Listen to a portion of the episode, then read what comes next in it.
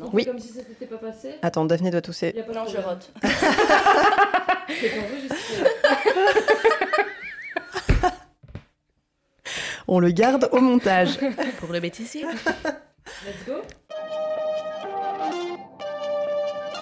Chers auditories, vous écoutez Baleine sous caillou, le podcast présenté par Asma, Aline et Elodie. Entre nous ou avec des invités, on pose un regard queer et féministe sur notre société.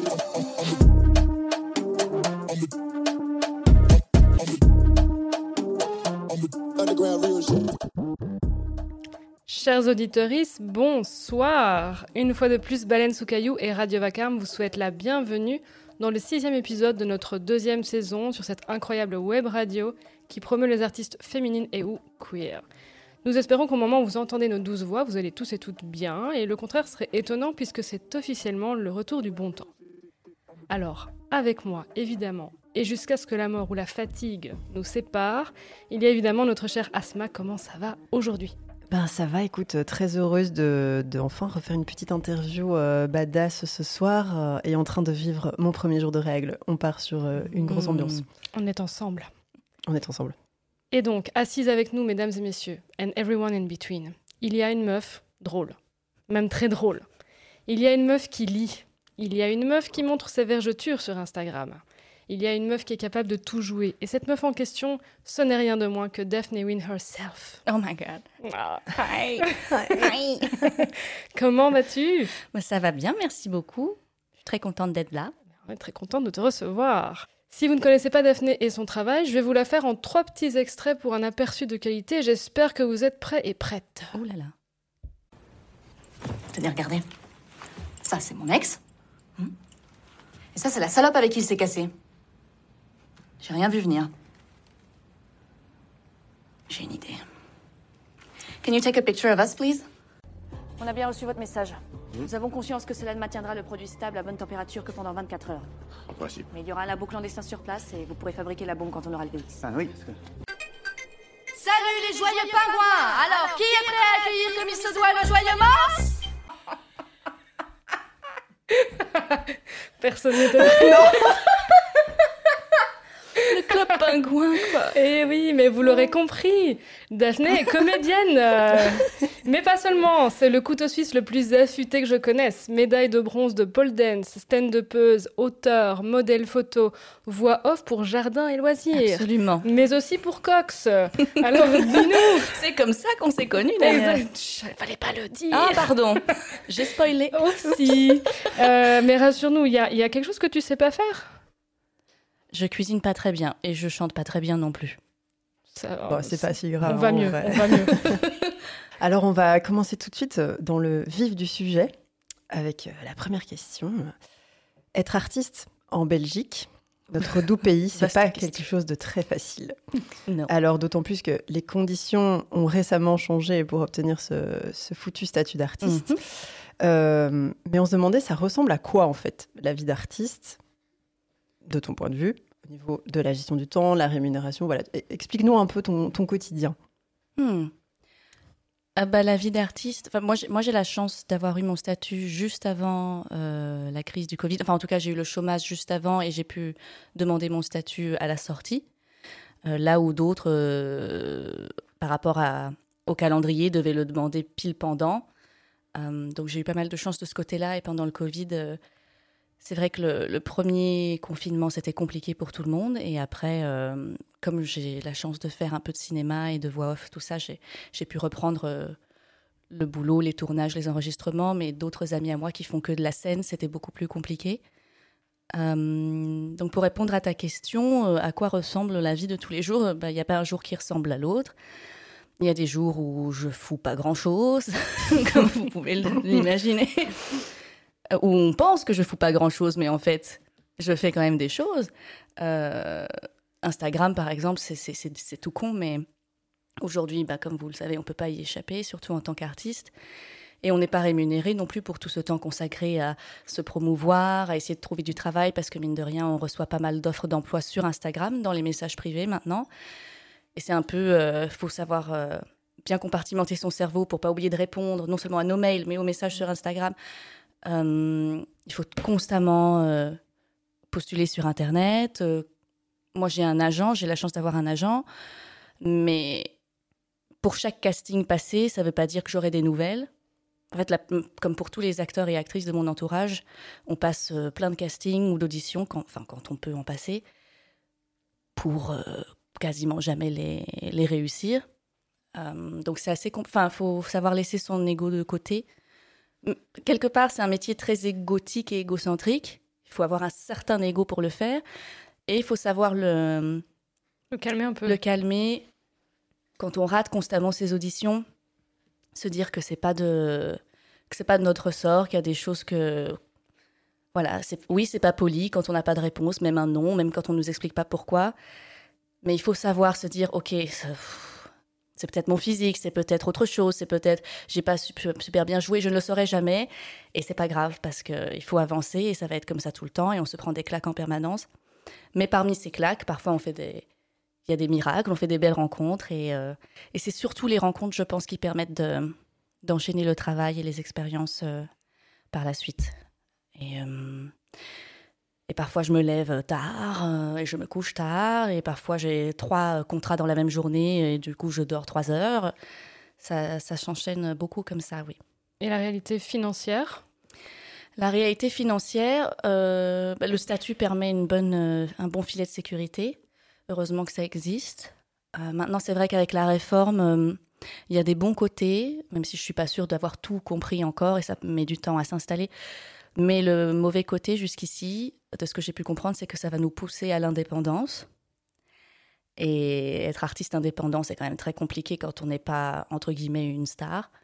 Euh, donc financièrement, je m'en sors grâce à ce statut d'artiste. Il y a des mois où effectivement, je, peux gagner beaucoup d'argent, notamment avec les droits à l'image, les droits d'auteur. Euh, et d'autres mois où je gagne euh, bah, juste mon statut et où j'ai pas de contrat du tout, hum, spécialement l'été et euh, vers les fêtes de fin d'année. Et à ce moment-là, c'est tout un jonglage à, trouver, un équilibre à trouver sur comment gérer son argent, ce qu'on sait qu'on va devoir dépenser pour le loyer, les courses, etc et en même temps garder de l'argent pour le plaisir. Enfin, C'est-à-dire que par rapport à des personnes qui ont un salaire vraiment fixe tous les mois, c'est un petit peu plus euh, difficile de, de, savoir ce qu'on va, ce qu'on va pouvoir dépenser. Voilà. Et je sais absolument pas le travail que je vais avoir le mois prochain, par exemple, ou même la semaine prochaine. Si ça se trouve, on va m'appeler pour un truc et ça va être dans deux jours. Euh, voilà. Hmm. Tu reviens tout juste d'un voyage euh, au Vietnam et je sais qu'il était très important pour toi ce voyage. Alors comment on se sent au retour et cette reconnexion du coup à tes origines, euh, est-ce que c'était important euh, pour toi? Ben, C'était très important pour moi parce que euh, j'essaye de retourner au Vietnam assez régulièrement et là ça faisait cinq ans que j'avais pas pu le faire parce que j'avais rencontré mon copain à l'époque, on avait décidé de faire d'autres voyages et puis après on s'est installé ensemble et on s'est dit bon ben on va accuser le coup de l'emménagement, on ira plus tard et puis il y a eu le Covid et puis le Vietnam a réouvert ses portes officiellement au tourisme seulement depuis un an. Et donc, euh, j'attendais ce moment avec impatience. Je voulais y aller avec des amis ou avec mon amoureux, mais personne n'était disponible. Et comme j'avais justement un créneau de trois semaines où, a priori, j'avais pas de projet, je me suis dit c'est maintenant parce qu'on ne sait jamais euh, si jamais ça referme à cause du Covid ou si je, je voulais attendre personne. Et donc, c'est la deuxième fois que j'y vais toute seule. Au début, c'était un petit peu. Euh, un petit peu intense parce que j'avais du mal à réaliser que, ben voilà, j'étais là, ça faisait super longtemps que j'y pensais, mais que j'étais aussi là toute seule. Et en même temps, j'ai un peu de famille là-bas, j'ai quelques copains qui m'ont fait connaître d'autres personnes, donc j'étais jamais toute seule très longtemps, mais il y avait souvent ces petits coups de blues de ah, j'aurais aimé que les gens que j'aime euh, partagent ça avec moi. Et bon, j'ai essayé de le partager sur Instagram pour donner envie à un maximum de gens euh, d'y aller parce que je trouve vraiment que, que ce pays transforme le, les gens qui le, qui le touchent, en fait. Ça donne envie d'y aller. J'ai un peu suivi tes aventures, euh, ça avait l'air trop bien. Ah, ouais, moi aussi, ça m'a vraiment grave donné envie d'y aller, alors que c'est pas du tout un pays qui est dans ma liste officielle de voyage. C'est dire. Mais en plus, à chaque fois que j'y retourne, euh, il y a d'autres endroits que j'ai pas vus ou d'autres endroits que j'ai déjà vus mais que je peux explorer, qu'on peut explorer de différentes manières et tu découvres plein de nouvelles choses. Enfin, ça, la liste n'en finit pas en fait. Il faut vraiment revenir plusieurs fois ou rester longtemps pour euh, bien savourer toutes les, euh, toutes les qualités du pays. Mais donc tu disais euh, que tu as voyagé, tu es partie seule. Qu'est-ce que ça t'apporte justement de, de voyager seul J'imagine qu'il y a une autre façon de voir et de vivre, de vivre le voyage. Est-ce que tu as rencontré des difficultés? Et pour toi, est-ce que, enfin, c'est quoi de voyager seul en tant que femme aussi? Est-ce que tu as senti des choses euh, que, où tu as dit Ah ouais, là, c'est peut-être un peu plus chaud, ou justement, ça me libère de quelque chose? Voilà, Quelle a été ton expérience euh, par rapport à ça? Euh, le, Vietnam est un pays où on se sent vraiment en sécurité en tant que femme solo, mais même en général. J'ai jamais eu de problème. Je me suis jamais sentie, euh, même dans des situations où j'aurais pu me dire, hum, limite, j'ai pris un taxi qui n'était pas officiel, ou on m'a forcé à euh, euh, annuler une commande Uber locale pour en prendre un autre sous, le manteau. Enfin, il y a plein de petites choses comme ça où je me suis dit, bah, je suis toute seule. Si ça se trouve, on va m'arnaquer, on va m'agresser, mais pas du tout. La seule chose qu'on peut essayer justement de faire, c'est vous soutirer un petit peu plus d'argent que ce que vous auriez pu. Et en même temps, tout est tellement si peu cher que quand on remet ça en, perspective avec ce que ça coûte ici, qu'est-ce que 2 ou 3 euros de plus? Enfin, vraiment. Euh, et euh, donc, je conseille vraiment euh, pour un voyage solo en Asie du Sud-Est, principalement d'aller au Vietnam, parce que c'est ce que je connais le mieux. Mais, mais il paraît que les autres pays d'Asie du Sud-Est sont aussi très safe pour les voyageurs solo. Et ce que ça m'apporte, c'est oui, ce besoin de, de m'échapper de de ma vie de tous les jours et de savoir que même si on va essayer de me contacter sur les réseaux sociaux par mail, bah, le fait de dire je ne peux pas, je, suis loin, ça, ça, ça, me libère déjà d'un certain poids. Je, ne me sens pas redevable ou obligée de, de répondre à certaines invitations ou de. Bah, voilà, le, de pas être tout le temps dispo, quoi, everyday life. Mm. et ça me permet aussi de. Oui, de, de, de me reconnecter à moi-même, là où chez moi, j'ai peut-être tendance à fuir un peu plus ça par un surplus d'activité. Euh, alors que pourtant, en voyage, on bouge tout le temps aussi. Mais en étant seul, c'est différent. Enfin, on a beaucoup plus de temps pour réfléchir. Déjà rien qu'en se baladant. Là où chez moi, je me balade pas. Enfin, j'ai j'ai pas le réflexe de me dire bon bah tiens, je vais faire une petite promenade. Alors, il y a certaines personnes qui le font, hein, je pense, mais toi pas. Non. Et, euh, et voilà, c'est parfois inconfortable, mais c'est ce que je cherche aussi. Je sais pas si tu avais ça. Moi, quand j'ai voyagé seule, j'avais tendance à plus m'ouvrir aux autres aussi. Genre, oui, et les gens venaient vers moi spontanément pour parler en disant Ah, tu fais quoi? Tu voyages toute seule et tout. Et ça intéresse, en fait. C'est un peu bah bizarre, les gens qui voyagent tout seuls, tu vois. Euh, oui et non, mais ça, c'est vrai qu'il y a cette, cet aspect primordial de l'ouverture où si on voyage entre potes, on, a, on, bah, on reste un peu entre nous et machin veut faire telle activité, machin veut aller là. Et et on dit ah, coucou à des gens et puis au revoir. Mm. Là où quand tu es seul et que tu rencontres des gens, bah, tu prends les contacts tout de suite, tu dis ah t'es dans telle ville dans trois jours, bah moi aussi vas-y on se reprend un café. Euh, ah euh, t'as pas envie qu'on sorte euh, Ah bon. Et c'est incroyable à quel point du coup l'arbre des connexions s'élargit. Et par exemple, pour raconter une anecdote que je n'ai pas racontée sur Instagram, exclusez Euh, j'étais partie dans un grand, euh, grand parc d'attractions un petit peu anxiogène euh, pour voir un truc que, je, voyais tout le temps passer sur mon Instagram. Et puis en fait, je suis genre, bon, ça vaut pas le coup. Mais en descendant de ce parc d'attractions, qui était vraiment sur les montagnes, etc., dans le téléphérique, j'étais avec un couple d'Américains, dont une femme coréenne et un homme américain de, retraités. Ils avaient la septantaine. Et la dame voulait parler avec tous les gens de la cabine euh, téléphérique. Et à moi, tout de suite, elle m'a dit Where are you from? Where are you from? on discute un peu. J'apprends que le monsieur, c'est un ancien vétéran de la guerre. Je suis ah, charmant, super. Mais ils étaient euh, bah, tous les deux hyper euh, friendly. Et puis la dame me dit oh, Comment t'es venu jusqu'ici? J'ai dit bah, J'ai pris une moto Grab, le Uber local, c'était vraiment pas cher. Elle fait ah, Comment tu vas rentrer? J'ai dit bah, Je vais faire pareil. Ah, mais c'est It's too dangerous, it's too dangerous. Je lui dis Mais non, ça va. Puis elle dit, mais come with us, we have a driver, etc. Dans d'autres situations, dans d'autres pays, j'aurais dit, mais non, on ne suit pas des inconnus dans une voiture, même s'ils ont l'air tout mignons. Et là, j'ai fait, ah oui, pourquoi pas, faut que je demande à votre chauffeur combien ça coûte. Et le chauffeur m'a donné un certain prix qui était plus cher que, la moto. Donc j'ai dit, non, il n'y a pas de souci, je m'en vais. Et puis, euh, je voyais la dame engueuler son chauffeur, et littéralement, 30 euh, secondes après, elle revient, elle fait, hey, he gives you a good deal, good deal, good price, let's go. Et donc j'étais dans la voiture avec eux pendant 40 minutes. Et c'était un moulin à parole. Elle me posait plein de questions, euh, même sur des, les gaufres en Belgique, euh, les Ah ouais. frites, euh, les voyages, tout plein de choses. Et son mari disait pas grand chose, mais rigolait de temps en temps. Et à la fin, ils ont échangé, on a échangé nos numéros de téléphone. Ils habitent à Hawaï, petit détail. Pratique. On a échangé nos numéros et elle m'a tout de suite envoyé un message pour dire c'était tellement chouette de te rencontrer Daphné. On espère vraiment te revoir un jour euh, quand on viendra peut-être en Belgique. Et elle m'a envoyé une photo de deux à Sydney, Oh. hyper mignonne. J'ai fait oh merci. euh, si jamais euh, peut-être que j'irai à Hawaï un jour, sait-on jamais. on a nos numéros respectifs et c'est en ça que ces petites rencontres par-ci par-là permettent en fait de créer des liens. euh, vraiment chouettes quoi enfin que qu'on créerait pas si on était justement à deux à trois à quatre euh. Mais oui. On parlait d'Instagram, enfin, tu parlais d'Instagram euh, tout à l'heure. Euh, sur tes réseaux sociaux, justement, tu joues beaucoup avec les codes de la féminité pour un militantisme qui est plutôt décomplexé et qui utilise principalement l'humour et l'autodérision. Euh, pourquoi tu fais ce choix? Qui n'est pas le choix de tout le monde, en fait. de l'autodérision ou de montrer son cul avec autodérision Euh, J'aurais dit de montrer son cul avec autodérision. Euh, parce que euh, parce que moi-même j'ai un peu peut-être du mal à peut-être que je me juge un petit peu aussi quand je po- pose ce genre, poste ce genre de photos. Enfin, je l'ai toujours fait hein, de toute manière, mais il y a une période où je le faisais de façon peut-être un peu plus premier degré. Disons que la photo et le poste en lui-même, c'est toujours premier degré parce que bah voilà, je me suis trouvée belle à l'instant T, j'avais envie de le poster, de le montrer et d'avoir un peu de validation extérieure.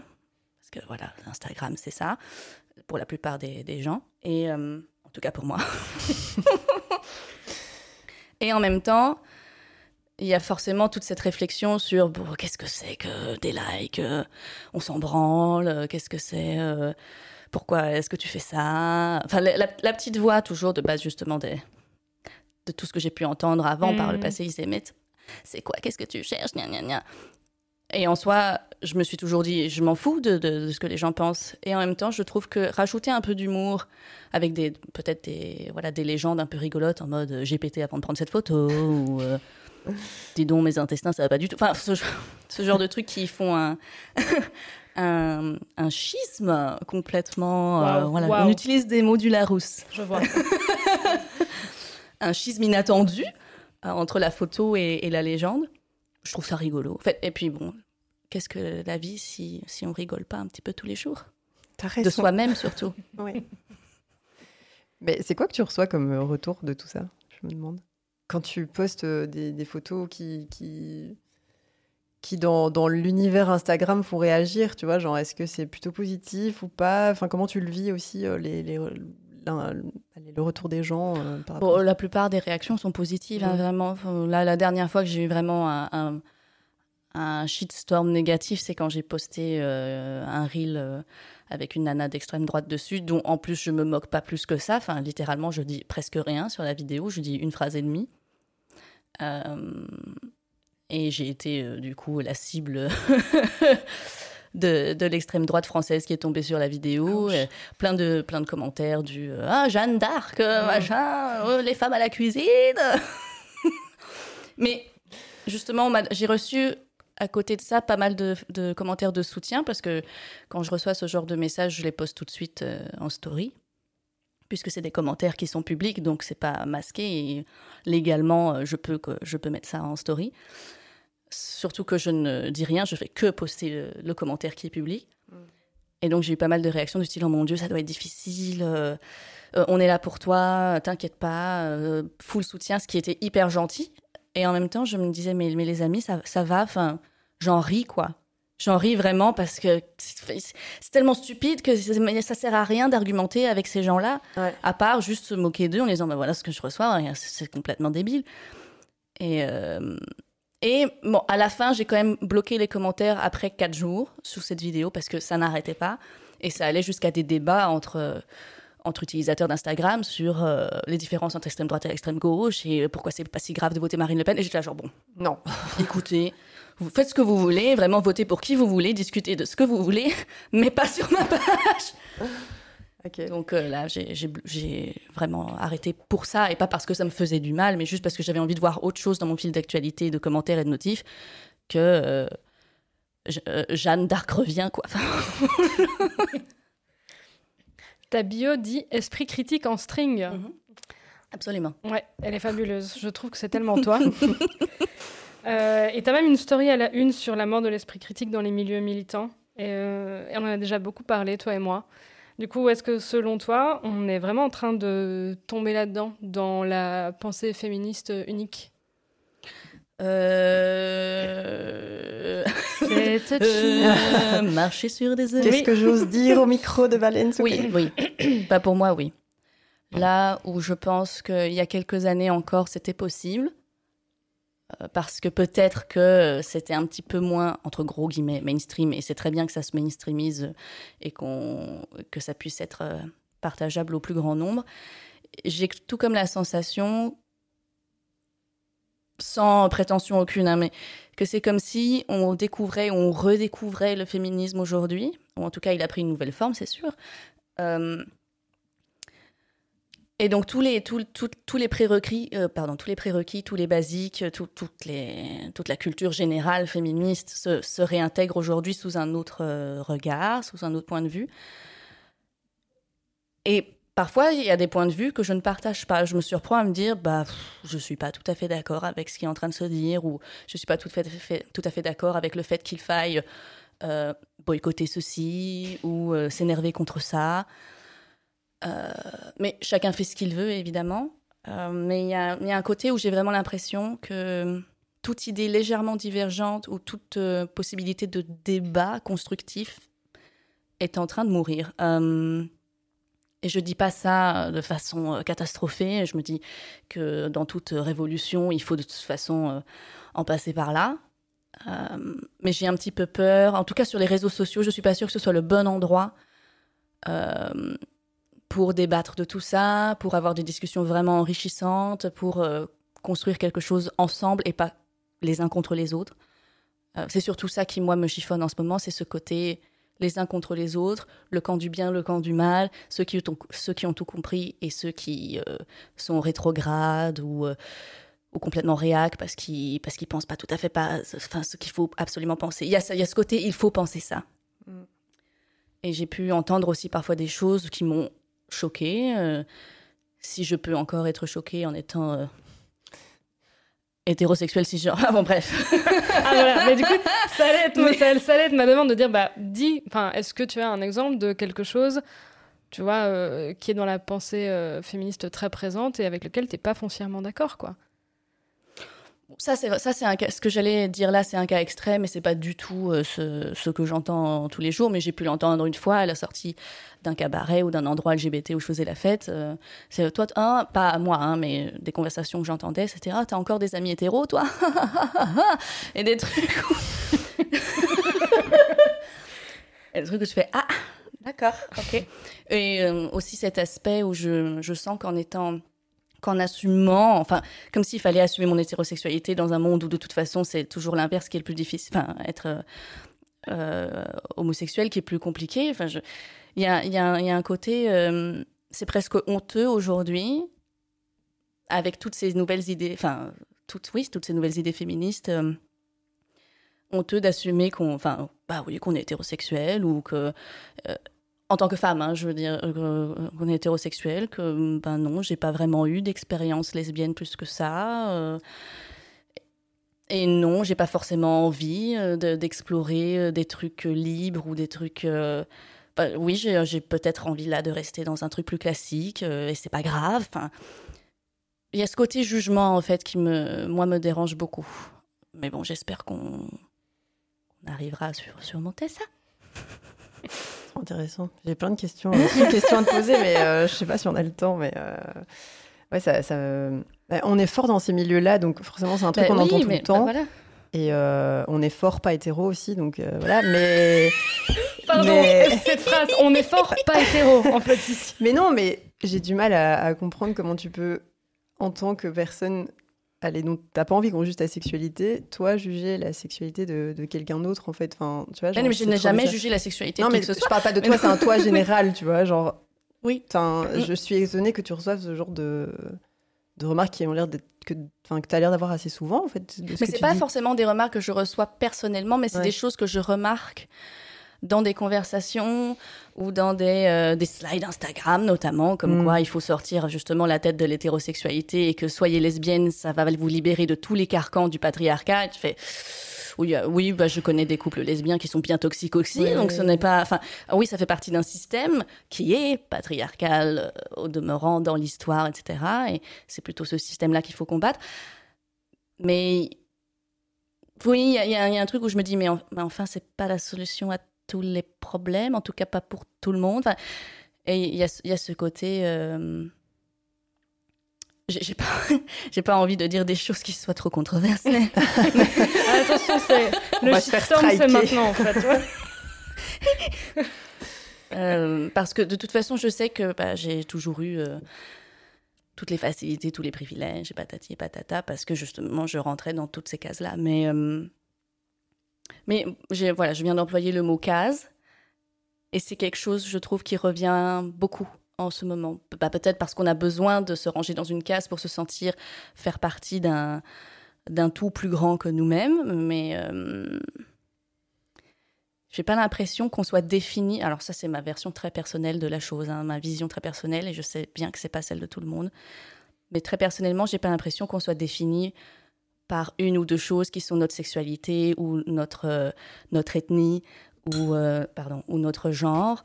Euh, on est beaucoup plus diversifié que ça. Et donc, quand j'entends qu'à tout bout de champ, on essaye de, de, de, bah de dire, voilà, moi je suis comme ci, comme ça, comme ça, et c'est comme ça que je dois être traitée. Il y a un truc où je me dis, mais, mais, mais, tu es... Tu, quelles sont tes autres qualités? tu es un être humain plein de qualités, plein de. Tu n'es pas juste. Moi, je, ne suis pas juste euh, cisgenre, hétérosexuel, euh, métis asiatique. Enfin, je suis plein d'autres choses que ça.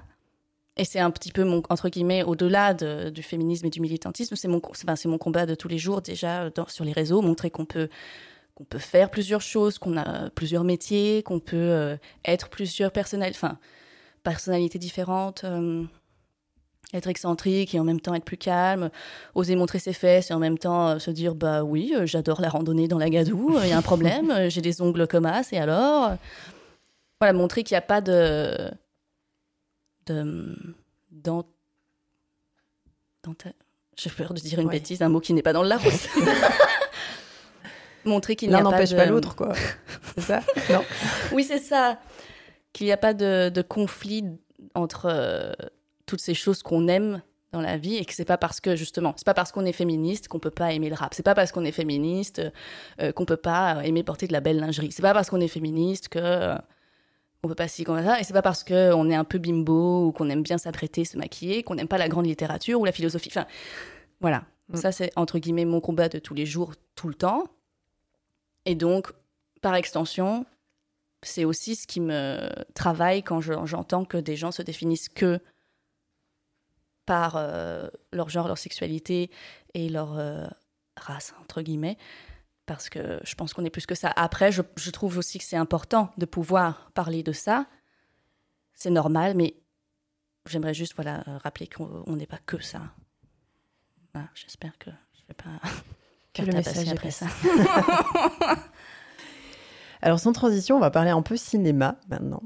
Euh, dans un article de la RTBF qui est paru il y a quelques temps, tu dénonçais le manque de représentation des acteurs et actrices euh, asiatiques dans le cinéma et tu es toi-même une comédienne eurasienne, comme tu mhm. l'as déjà dit. Euh, est-ce que ça t'a posé des difficultés dans ta carrière? Est-ce que tu as rencontré une forme de, fétichisation? Et est-ce que tu penses qu'il y a une place pour les acteurs et actrices racisés dans le cinéma belge et français? Parce que je pense qu'il y en a, commence à y en avoir aux États-Unis? Oui. voilà. Mais voilà, est-ce que tu penses qu'il y en a ici aussi? Je pense que c'est très timide encore aujourd'hui et que pour, euh, pour avoir le niveau euh, atteint dans les pays anglo-saxons, il faut qu'on se retrousse les manches et qu'on s'y prenne par nous-mêmes. Euh, là où je, commence à sentir autour de moi plein de chouettes projets qui émergent justement de la part d'acteurs et d'actrices racisés qui s'emparent du sujet parce que en fait c'est toujours les mêmes rôles qu'on nous donne, c'est toujours les mêmes. Moi j'ai entre guillemets la, la, chance de paraître plus blanche que rasienne. Donc j'ai j'ai pu avoir des rôles qui n'étaient pas foncièrement destinés à des personnes asiatiques, et j'en ai eu d'autres qui l'étaient. Mais de la même manière, de l'autre côté, euh, quand je postule à des rôles euh, pour personnes asiatiques, je sais que ben, ça, ne passera pas forcément parce que je ne suis, entre guillemets, pas assez bridée pour les directeurs de casting qui se font une idée précise de l'acteur asiatique et même eurasien. Eurasien, c'est un certain type, euh, il faut les bridés, il faut les longs cheveux noirs et lisses. Ils sont noirs, ils sont longs, mais... pour la peine, justement, j'ai j'ai euh, gardé mes cheveux noirs pour cette raison aussi, parce qu'avant j'aimais beaucoup me colorer les cheveux, un petit détail. Et je ne le fais plus parce que je me dis j'aurais moins de rôle si euh, je me colore les cheveux en, en bleu, en rouge ou, euh, ou en brun plus clair, parce que ça collera pas au dans les rôles asiatiques possibles pour moi. Donc c'est toujours un, un, cul entre deux chaises pour ma part. je n'ai pas souffert des mêmes discriminations non plus euh, que certains de, et certaines de mes collègues, mais euh, on a pu effectivement me demander euh, de faire des accents là où c'était pas nécessaire, ou de, oui, enfin surtout les histoires d'accents qui sont revenues dans les castings que j'ai pu faire. Ah ouais. Hmm. Et on en est encore là. Ouais, une forme de fétichisation, un petit peu, tu vois, de l'actrice eurasienne. Pas tant que ça. Très, honnêtement, pas tant que ça. Je pense euh, beaucoup moins, en tout cas, que mes consoeurs 100% euh, asiatiques ou mes confrères euh, d'autres d'autres backgrounds. Mais je sais que eux, par exemple, c'est souvent oui des rôles de, l'amant, l'amant un peu exotique mm. ou de voilà de la maîtresse soumise ou des choses. voilà, ça j'ai pas eu heureusement mais je sais que c'est des choses qui se font encore. Et c'est vrai que dans, les, dans le cinéma francophone d'aujourd'hui, il y a très peu, ça commence à arriver, mais il y a vraiment très peu de, de, possibilités pour les acteurs et actrices asiatiques et eurasiens de rôles en dehors euh, des clichés euh, de, ce qu'est un asiatique dans l'imaginaire collectif euh, francophone. Mais est-ce que toi, tu as l'impression que tu peux, de, bah, je ne sais pas si tu en fais un combat oui, non ben, Oui et non, bah, c'est-à-dire un petit forcément oui, ça c'est quelque chose qui me touche parce que d'une certaine manière, même si c'est dans une moindre manière que d'autres personnes, ça m'atteint parce que voilà, je ne suis pas tout à fait. Il y a toujours cette histoire de case qui revient, hein, même dans le même dans le milieu artistique. C'est je ne suis pas assez blanche, je ne suis pas assez euh, pardonnez-moi le terme jaune, je ne suis pas assez euh, euh, bridée, je ne suis pas. Il y a toujours pas assez quelque chose. Euh, et donc, euh, dans le cinéma, c'est vrai qu'il y a vraiment cette histoire de si tu ne rentres pas dans les cases de ce qu'on a décidé que ce rôle allait être, c'est pas possible. Mais c'était ça ma question, c'est est-ce que tu as l'impression que toi, tu as aussi une marge de manœuvre pour un peu imposer tes idées et dire mais en fait les gars regardez ça d'une autre manière on peut peut-être euh, adapter ou tu vois genre ou tu as l'impression qu'en fait non c'est ça et rien d'autre et tu dois bah, toi t'adapter en bah, fait. non bah comme je disais il faut se faut créer ses propres rôles en fait. Mm. Faut écrire euh, ses propres trucs et montrer que bah oui, voilà, c'est possible. Et peut-être qu'on peut jouer avec les clichés et tout ça euh, nous-mêmes, parce qu'on l'aura fait de nous-mêmes, de notre plein gré, et c'est pas quelqu'un d'autre qui nous aura fait jouer avec ces clichés-là. Et c'est, euh, et je trouve ça beau aussi de pouvoir embrasser soi-même sa propre culture, son propre héritage, et en faire quelque chose, quelque chose de neuf. Mm. Voilà. On va continuer à parler un peu euh, cinéma. Et moi, j'aimerais bien que tu nous parles d'un genre qui est méprisé, mais que je sais que tu affectionnes particulièrement, le chick flick. Euh. Oui, on en vient. Oui, alors, pour les personnes qui nous écoutent et qui ne sauraient pas ce que c'est euh, le chick flick, est-ce que tu pourrais en donner les caractéristiques, mhm. nous dire un peu pourquoi le chick flick ça te parle, et puis surtout tes meilleurs recos, quoi? Bien sûr. Je suis là pour ça. Alors, euh, le chick flick, c'est un genre très particulier de, cinéma, je dirais en langage euh, francophone, alors que c'est pas du tout français. Ce que je veux dire, c'est des films girly. Euh, plutôt typé début des années 2000 où on en avait beaucoup à ce moment-là. C'est pas que des comédies romantiques, c'est vraiment tout ce qui est comédie entre guillemets de filles et pas que des comédies non plus, mais ça on en parlera. Mais principalement c'est ça. Euh, avec des, euh, des, aspirations entre guillemets dites féminines. Euh, l'amour, le shopping, les copines. trouver sa voie dans un milieu de requins et dans un monde compliqué et quel est le meilleur jean à porter. Enfin, voilà, ce genre de préoccupation, en tout cas, sur le papier, c'est ce que ça donne. Mais moi, je trouve que le chick flick, pour en avoir bouffé beaucoup, c'est beaucoup plus profond que ça. C'est hyper drôle, déjà. enfin, les chick flicks classiques sont super drôles, hyper bien écrits, et, euh, et qui prônent des valeurs, justement, beaucoup, beaucoup plus éloignées de la superficialité de base qu'on pourrait étiqueter sur ces films. C'est l'entraide, l'amour de soi, le fait de, de, de, se, de se découvrir et de se, justement de se foutre de l'opinion de la société et des autres et de trouver sa voie, euh, d'être euh, entre guillemets empouvoiré par, euh, par les choix qu'on fait. Et ça, je trouve ça magnifique comme message. et il y a vraiment les, les, les flicks arrivent à dégager ça avec beaucoup de d'humour et de talent. Alors évidemment, il y a des mauvais chick flicks, mais comme il y a des mauvais thrillers, il y a des mauvais films policiers, il y a des mauvais drames, il y a des mauvais chick flicks. Et je trouve que les chick flicks souffrent beaucoup justement de cette, euh, de cette image de oh, c'est mon péché mignon, euh, mais j'adore 30 ans sinon rien. Alors que pourquoi Pourquoi est-ce qu'on devrait dire que c'est un péché mignon? Non, c'est du cinéma comme un autre. Il y a des gens qui ont travaillé sur ce film, il y a des putains de costumes, il y a des putains de dialogues, il y a une histoire qui se tient de A à Z. Alors oui, c'est peut-être un peu prévisible, mais comme beaucoup d'autres films de beaucoup d'autres styles. Euh, non, je trouve qu'on devrait voilà, pouvoir trouver plus de chick flicks aux Oscars, par exemple. Mhm. et du coup, t'as des Alors, évidemment, euh, grand classique, Romy et Michel, qui est hilarant. Euh, Drop Dead Gorgeous, qui est un documentaire sur le monde des Miss incroyable avec Kirsten Dunst notamment et plein d'autres actrices qui, qui, étaient super jeunes à ce moment-là, qui devaient avoir 16-18 ans. Euh, qui est vraiment une pépite d'humour noir, comme j'en ai jamais vu. Job Dead Gorgeous, donc ça c'est le titre anglais. Je crois que le titre français c'est euh, Belle à mourir. Ouais, c'est ça. Ouais. Bah, Legally Blonde, un grand classique, du coup euh, incroyable aussi. Justement sur cette image de bimbo, d'étiquette de oui, de pétasses et cervelées qu'elles peuvent avoir, alors qu'elle était super elle est super intelligente, super gentille, super généreuse, et elle arrive à, a gagné un, au tribunal grâce à une histoire de shampoing qu'elle utilise. je trouve ça super, c'est formidable. Euh, mean Girls, évidemment. Voilà, champion des champions. Celui-là, je, pense que je l'ai vu un nombre euh, incalculable de fois. Je connais tout par cœur. D'ailleurs, si je peux me permettre, on est mercredi et tu portes du rose. Yes. Yes. That's true. On Wednesdays, we wear pink.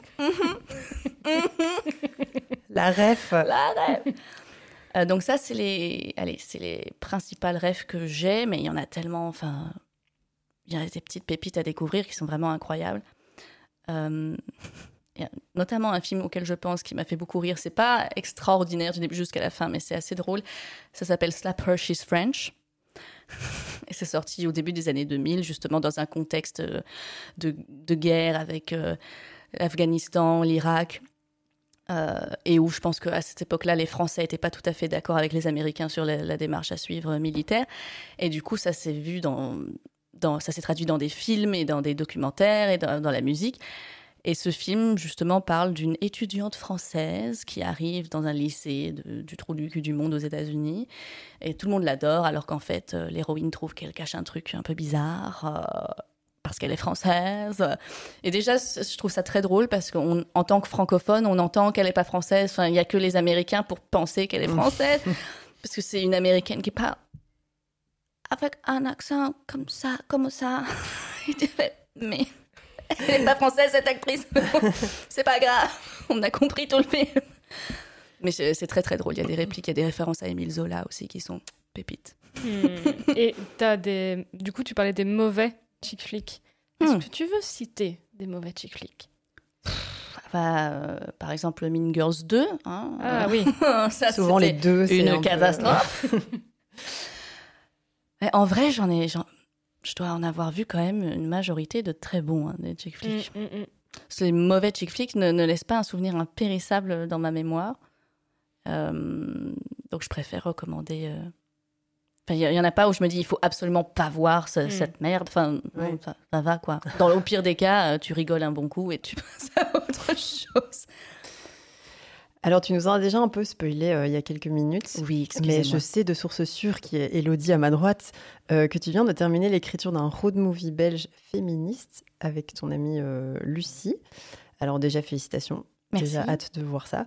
Euh, quel était le point de départ de, de, de ce travail et comment est-ce qu'on écrit un film en Belgique et surtout comment est-ce qu'on le finance? Donne-nous des tips. Bon, déjà, on n'a pas du tout fini de l'écrire. Ah, ben Elo, tu Ah. m'as donné des mauvaises On informations. Oupsie, moi. on a euh, fini une nouvelle version. Ah, voilà. Mais on, on doit toujours continuer à corriger, à supprimer, à rajouter, à brainstormer.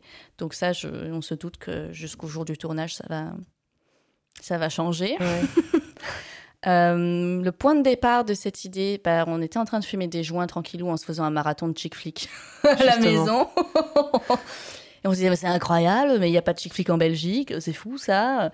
Et euh, Lucie s'est retournée vers moi, elle a dit, mais, mais si on faisait le premier chick flick de Belgique On rigole deux minutes et je fais, bah ouais.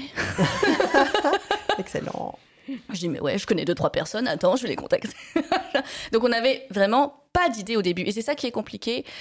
Euh, au contraire de quand on sait sur ce sur quoi on va écrire, ou si c'est une adaptation, ou, on- ou si on connaît déjà l'histoire dès le début. Nous, on est parti de rien. On s'est dit, on veut un chick flick, on veut que ce soit deux meilleures copines de 30 ans qui habitent en région liégeoise, c'est tout. Ok, on va Ah essayer ouais. de créer une histoire avec ça. Et on s'est entouré d'un de, de, de copines scénaristes euh, dont, dont c'est le métier vraiment, qui nous ont appris euh, les rouages euh, de la chose, qui nous coachent régulièrement. Donc on apprend vraiment le métier de scénariste aussi sur le tas. On a souffert pas mal de, du syndrome de l'imposteur aussi, parce que notre film a reçu assez vite euh, des aides. on a eu des bourses, obtenu des bourses euh, de, la commission et de Wallimage. Euh, on, on a réussi à pitcher assez vite le film et à, à voir que la sauce prenait. On a eu un producteur assez vite.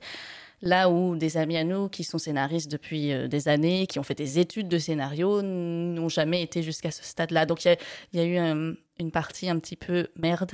euh, Oui, Merde, je comprends. c'est je- concret. ouais, c'est concret et je comprends que ça puisse euh, Ouais. É- énerver ou on se sent pas forcément toujours à sa place. Et du coup, quand on écrit, on questionne tout ce qu'on écrit tout le temps. On est là genre, mais c'est de la merde. Euh, on, on veut apprendre euh, bien, correctement, faire ça comme ça, etc. Là où parfois on regarde des films qui sortent et on se dit, mais en fait, ça suffit, hein, le syndrome de l'imposteur. Parce que si ça, c'est financé, on peut dormir sur nos deux oreilles. Enfin, je- Donc euh, voilà, c'est une petite lutte constante avec ça, mais on est très fiers de ce qu'on de ce qu'on fait. On rigole beaucoup. Et rien Et que pour ça. ça, ça vaut la peine. Hein. Et je pense que le cinéma belge a besoin d'un peu plus d'humour. Parce que, voilà, je vais peut-être faire des, des, des fâchés, mais euh, il y en a marre du drame social. Voilà, ça c'est Ça suffit. mon opinion, toute personnelle, mais je pense qu'il y a beaucoup de gens qui la partagent. Je vais aller dans la rue avec une pancarte. Marre du drame social On veut rire. On veut des plaques de paix Voilà. C'était comment, du coup, de présenter les machins?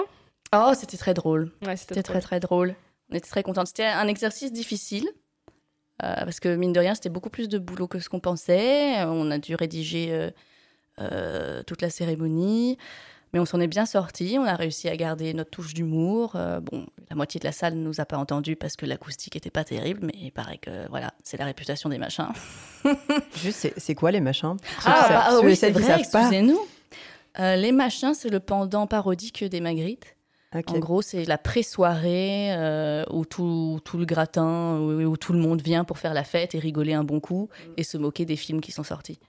Voilà, mais gentiment. Et on leur décerne des moules. en or, mais en, en faux or. J'aime beaucoup le concept. Avec des prix un peu euh, tirés par les cheveux, comme. euh, Qu'est-ce qu'on a eu comme prix Euh, On a eu le prix de la de l'énergie, je crois, ou de l'é- l'écologie. Enfin, je- alors, je- vraiment, j'ai honte, je ne me rappelle plus de l'intitulé exact, mais il y avait un prix sur.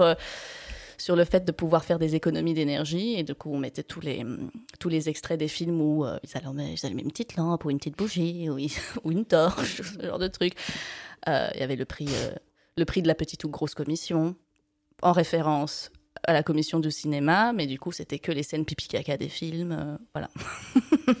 ce genre de level. Du niveau, ce genre de du niveau. niveau. Mais si tu me permets, Elodie, Je t'en prie. Normalement on est à la fin de l'interview, mais je trouve qu'on n'a pas trop parlé de, de, de ta carrière d'humoriste. Oh, bah, parce Euh, qu'elle est encore toute jeune. Elle est toute jeune, mais est-ce que tu as envie de nous en parler? Pas vraiment Qu'est-ce que. Oui, Ouais. alors euh, oui, j'ai fait euh, pas mal de sketchs. Enfin, j'ai écrit quelques sketchs et j'ai fait pas mal de scènes. Ça va faire tout juste un an que je que j'ai commencé le stand-up et c'est allé très très vite aussi. Je suis assez contente. Je m'amuse beaucoup et alors mon Dieu, enfin c'est c'est tellement stressant. Enfin, c'est un truc. euh, j'ai envie de, de faire dans ma culotte à chaque fois que je monte sur scène, alors que j'ai l'habitude de monter sur scène, mais c'est un exercice tellement différent. C'est tes blagues, c'est ton humour, c'est ton expérience, c'est toi toute nue, entre guillemets, devant euh, les gens qui te regardent dans les yeux, et si ça marche pas, ça marche pas. quoi. Ouais. Moi, ça me Euh. fascine les gens qui osent faire du stand-up. Franchement, je. Je, je sais pas, j'aurais trop peur euh, d'être sur scène et de faire Eh, Salut, ça va et de faire une blague et que personne rigole. Moi, je, je pourrais pas. Mon ego, il pourrait pas, je crois. Ben, c'est déjà arrivé, il y a certains publics, euh, voilà. Ouais, ouais. Mais euh, pour moi, le stand, j'ai pas foncièrement envie de faire une carrière d'humoriste, contrairement à d'autres amis dont c'est vraiment euh, le, le but affirmé. Moi, le stand-up est plus un moyen d'arriver à ce désir de spectacle qui mijote en moi depuis un certain nombre d'années maintenant, et où je me dis je ne peux pas écrire un spectacle avec un peu d'humour et ça sans m'essayer à l'exercice et sans euh, voilà parcourir les plateaux, écrire mes sketchs sur des sujets qui me parlent, voir si ça marche, ce qui Mm. marche, ce qui marche pas, etc. Donc pour moi c'était plus un moyen d'avoir de gagner confiance en moi pour écrire ce spectacle qui arrive à la fin de l'année. Hâte. Bah oui. un de la film, un spectacle, mais mon Dieu. Bah parfait. Bah, t'as- bah, écoute, euh, j'allais te demander si tu avais des actus à nous donner pour voir si les personnes qui euh, nous avaient écoutés me disent mais mon dieu cette personne est incroyable ou puis-je la voir? Bah, justement, mon spectacle qui s'appelle euh, Ma Bimbosophie euh, sera disponible au Théâtre de la Toison d'Or à partir de mi-novembre jusqu'à la fin de l'année. Il y aura une petite pause de- d'une semaine ou deux, mais voilà, ça va commencer euh, mi-novembre, ça c'est une certitude. Bon, voilà, Ma Bimbosophie au Théâtre de la Toison d'Or, Be there. Mise en scène par Achille Ridolfi. Et euh, voilà, et que les autres actus, bah, pour le moment, c'est surtout celle-là. Voilà. C'est déjà pas C'est mal. déjà pas mal. à fond. Et ton Instagram pour les gens qui veulent rire au quotidien. Oh, you, you know how to talk to me. Euh, it's Daphne Beach avec trois H. Voilà, en référence à Queen Bee, pas Beyoncé, Britney. Ah. C'est vrai que je n'ai même pas. Tu as vu, je n'ai pas mis Britney dans cette, euh, dans cette interview. On grandit tous et toutes. Hein. C'est vrai. Faut vrai. parfois évoluer. Eh ben voilà. C'est voilà. Tristement merci. la fin. C'est passé super vite. Ouais. J'espère que. Voilà, j'ai pas dit trop de conneries et que ça vous a. Oh, nous, en tout cas, on a passé un bon moment. Moi aussi. On a bien ri. Oh, Pas de drame social important. dans Baleine sous caillou. Ça, C'est parfait. voilà, merci beaucoup de nous avoir écoutés. On espère que ça vous a plu. Et puis, on se retrouvera pour la prochaine et dernière interview de la saison. Merci Yay. Merci à vous. Bye Salut les baleineaux. Ciao.